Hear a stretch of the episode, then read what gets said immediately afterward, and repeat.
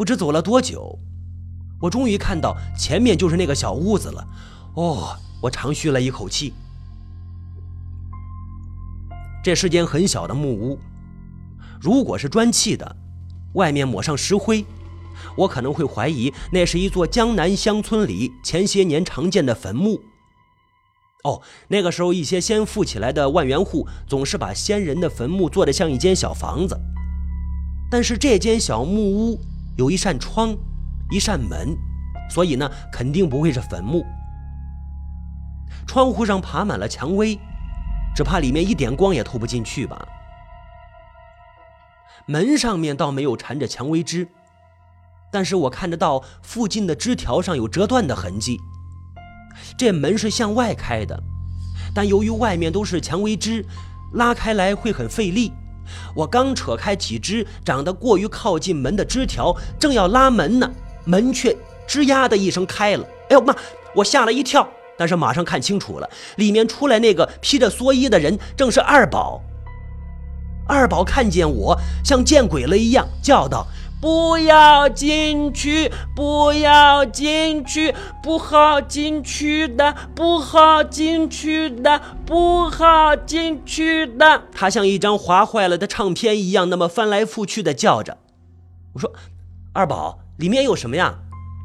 是妈妈，她说不好有人的，不好有人的。他的话让我一阵发毛。表舅的妻子。在十几年前生二宝的时候就死了，这个我早就知道。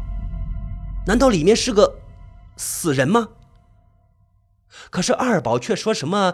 他说，二宝不像会说谎的人。可能里面真的有人吗？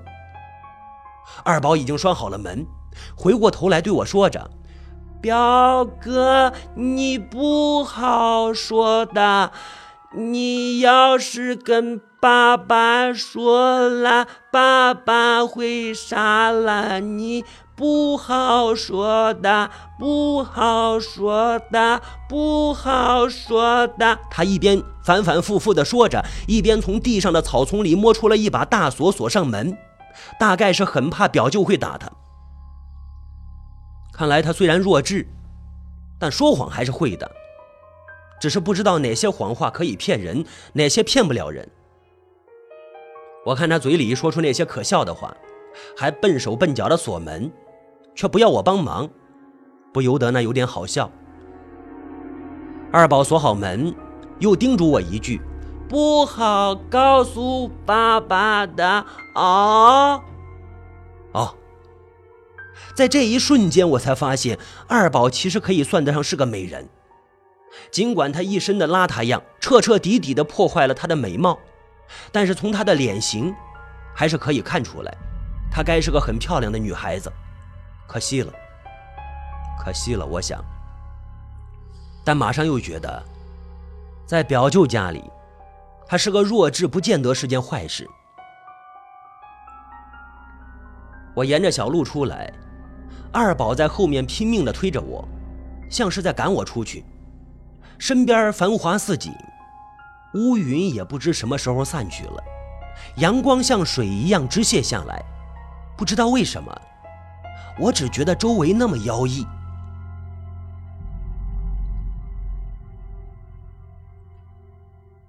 给表舅送去蓑衣，再回来。过了不多久，果然下雨了。这场雨直下到黄昏还不曾停止，天也冷了许多。吃过晚饭，我半躺在床上抽着烟，听着风雨声中传来的有线广播的声音，只觉得心头发冷。风大了，窗户外面雨打着地上起了一层水雾，时而有风带着一点风，吹着一点雨吹进房里来。靠窗的楼板上也湿了一块，我就起身扔掉烟头。关上了木板窗，顿时那窗户上沙沙沙响过一阵，这让我心头更觉得阴冷。我翻出了一本书，那是一本《历朝七绝选》。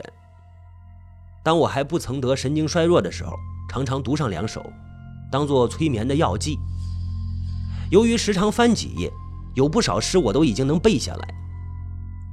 我顺手翻开一页，是一首清人的作品：“依然背底有余温，尚恐清寒意中人。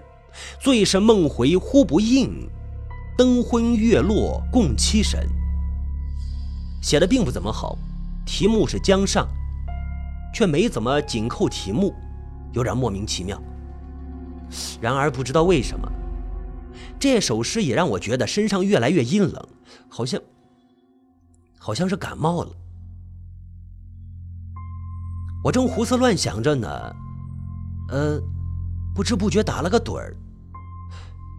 醒过来的时候，书扔在了地上，天色已经暗了。我捡起书，这时候，我突然听到了一阵细细的哭声，是个女人，是二宝吗？不。我马上就知道不太可能。二宝的样子似乎不会这样的哭法，这哭声幽咽凄楚，在风雨中像一缕游丝，时断时续。二宝是不会这样哭的。我站起身来，拖着鞋走到门口，过道里暗得可怕，这哭声似乎也不像从隔壁传来。由于还在下雨。在雨声中听来，无比的幽渺，让人心头不由自主的一阵阵的冷，听不出来是从哪里来的。也许是什么别的声音，我我我听差了吧？我看着院子里，院墙很高，后面那个院子也看不见。这么一声雨，会打落不少花朵吧？我想着，点了一支烟。就在点烟的那一刻，我突然看见了一张雪白的脸。这张脸在我点烟时候正抬头向上瞧。如果不是在点烟的时候眼光向下瞟了一眼，根本就不会注意。我我吃了一惊，手一松，烟也掉了。我只觉得背上爬过了一只小虫子一样，浑身凉得发痒，甚至甚至连我的心跳也一下子听得到了。我扑到栏杆上，不顾会掉下去的危险，我向下看去。可恨的是，下面实在是太黑了，像一个深不可测的深潭，什么也看不清楚。但是我感觉到有一个影子极快的闪过，无声无息的。我叫道：“是谁？”没有人回答我。我正想跑下去，只觉得有人抓住我的手腕，嗯，我吓了一大跳，回头一看。是表舅，表表舅，下面有人，别去。表舅说道。表舅的脸也白得吓人，不带丁点血色，他只穿了一件单衣，看样子是刚从床上爬起来。表舅，下面有小偷。表舅还是抓着我，小声的说着：“没有人，别去。”你看，二宝也哭了。这个理由并没有说服力。我有点诧异的看着表舅，似乎他知道下面有人的。也许是表舅的情人吧？呃，不是正大光明那种。我有点自作聪明的想着。楼下面。暗的没有一点活气，空气也像是要结冰。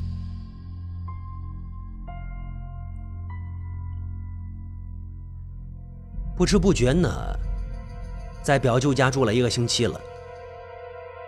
我是看到自己带日历的石英表时才知道这一点。表舅家里没有日历，哼，还真是有一点“山中无历日，寒尽不知年”的味道。这一个星期里，我有时候干点家活，有时候就躺在床上看书、抽烟，要不就做点饭菜。书快让我翻烂了，也快全背下来。只是那个蔷薇园更是让我好奇。表舅虽然不在家，二宝却整天跟着我，似乎怕我再去。表舅说过要让二宝带着我去镇上看看大宝。却一直呢也没说起。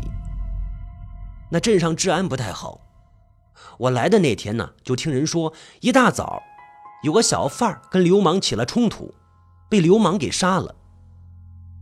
表舅大概不想让二宝去那个地方吧，而我又不认识大宝。这一天天阴沉沉的，正午的时候还阴得像黄昏。我翻着那本诗集，迷迷糊糊之中又看到那两句诗：“最是梦回呼不应，灯昏月落共凄神。”也许是我的神经衰弱又犯了。心里是烦闷的不行，总觉得像有什么事会发生。吃过午饭，表舅又扛着锄头下地去了，二宝在楼下玩着一坨泥巴，不时的斜着眼睛看看坐在楼下里看书的我，大概是怕我会偷偷去那个蔷薇园吧。如果我没有好奇心的话，这是十分平静和无聊的一天。我无聊的翻着书，然而我实在是无法抑制自己的好奇心。那间埋没在花丛里的小木屋，究竟有什么东西？如果没有二宝，我肯定会跑去看的。就算没有蓑衣也一样，即使会被刺得满身是血。可是二宝虽然弱智，却很执着，认准了什么，一定也不放松。就算我上茅房，他都会在门外等着。我放下书，看看那堵挡住了院子的墙，想象着许多年前的事。这栋房子原本就是我家的。听说我家本来也算是个有点资产的小地主，后来呢，人口众多，而几个曾叔祖又染上了大烟瘾。十几亩地都卖光了，只剩着宅子是祖业，祖训不得出卖。所以后来闹农会的时候，我家成了有宅院的下中农，很成为笑谈。那堵围墙把后面的院子遮得严严实实的，一点也看不到。最早的时候，祖先为什么要把墙筑得这么高啊？当然了，那时候这儿不太平。我小时候还听外祖母说过闹长毛时候的事，当然那些呀，他也是听来的。这里地广人稀，周遭十里方圆就这一栋院子，当然要把墙修得高一点、厚一点。突然，我有一个十分可怕的想法。你说，在那个屋里，会不会是个死人呢？二宝说是他妈妈。可是二宝的妈妈早死了，生他的时候难产死的。我走下楼，二宝还在起劲儿的玩着泥巴，那坨泥巴被他又拍又打，不成个样子。我喊了两声：“二宝，二宝，啊！”二宝抬起头来看着我，两只手还抓着泥。我就问他：“二宝。”去镇上要多少时间啊？啊，镇上吃好饭去，回来吃饭。哦，吃好饭去，回来吃饭。尽管语法不通，但是我也知道，带他去镇上一个下午是不够的，除非能搭个车。可这儿的路，也只是一条走出来的小道，拖拉机也不过一辆。我看了看柴房的门，门没关，不知道里面那扇门开着没有。我走到里面，那扇门上挂了一把大锁，看样子那天表就是凑巧忘了锁门吧？因为我那天见二宝出来时候也没锁这扇门。我弯下腰，从门缝里向里望了望，里面依然是繁花似锦，那些如火如荼的蔷薇几乎似是燃烧一样的在怒放。蔷薇是一种花期很长的植物，听说在广东、云南那一带可以一年四季不断。这院子里的蔷薇并没有人照料，虽然长得很乱，却也长得出奇的好。我直起腰，一转身，呀，却差点撞到二宝。二宝鬼鬼祟祟地站在我的身后，两只手也脏得像泥捏的，这让我是又好气又好笑。我就说：“二宝，你去这里面，你爸爸知道吗？”啊！我本来只是随口说说，谁知道二宝的脸一下子煞白。不要，不要，不要告诉爸爸！不要告诉爸爸！二宝一边喊着，一边向后退去。他的反应太大了，让我觉得奇怪。我说：“二宝，你告诉我那屋子里有什么，我就不告诉你爸爸。”啊啊啊！他看着我，愣了半晌，咬了咬嘴唇，才说道：“那你不好告诉爸爸的。”当然了，来拉钩，拉个勾勾，不许告诉爸爸。他刚玩过泥巴，一只手肮脏至极，但是我的手指勾住他的手指时。只觉得他的皮肤光滑柔腻，他的面相本来就很美，手型也很好看，只是头发蓬乱，手上也太脏了。这时候却看不出来他是个弱智，我心中不由得一阵叹息。二宝拉了拉我的手指，大概是断定我不会说了，这才说道：“里面有饼。”有。有饼，我不觉怔了怔。本来以为有什么惊天动地的秘密，这时候不由大笑起来。有饼，二宝显然不明白我为什么要笑，呆呆的看着我。我笑了半天，我才突然想到，那个屋子里有饼的话，意味着什么？天气阴沉，气温并不太低，我的身上却一阵发冷。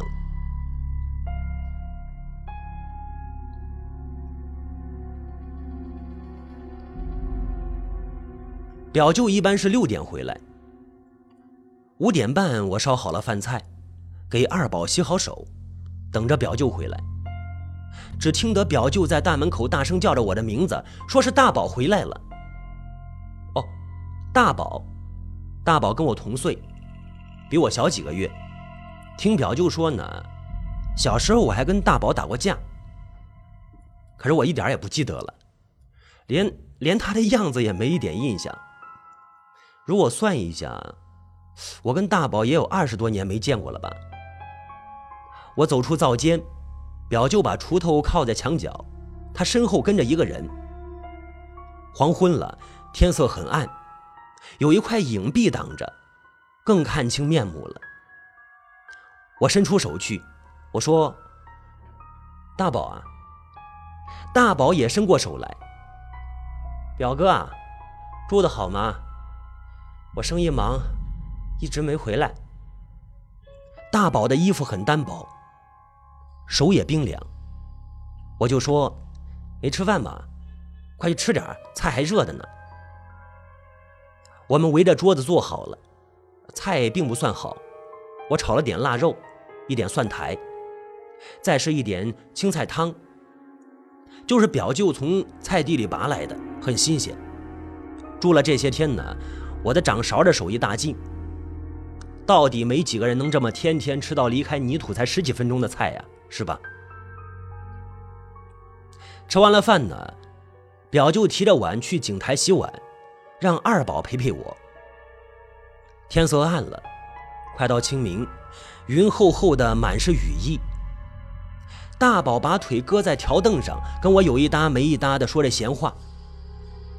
我摸出一支烟，大宝接过来，我打着火机给大宝点着。大宝的脸色不太好，做生意也太辛苦了吧？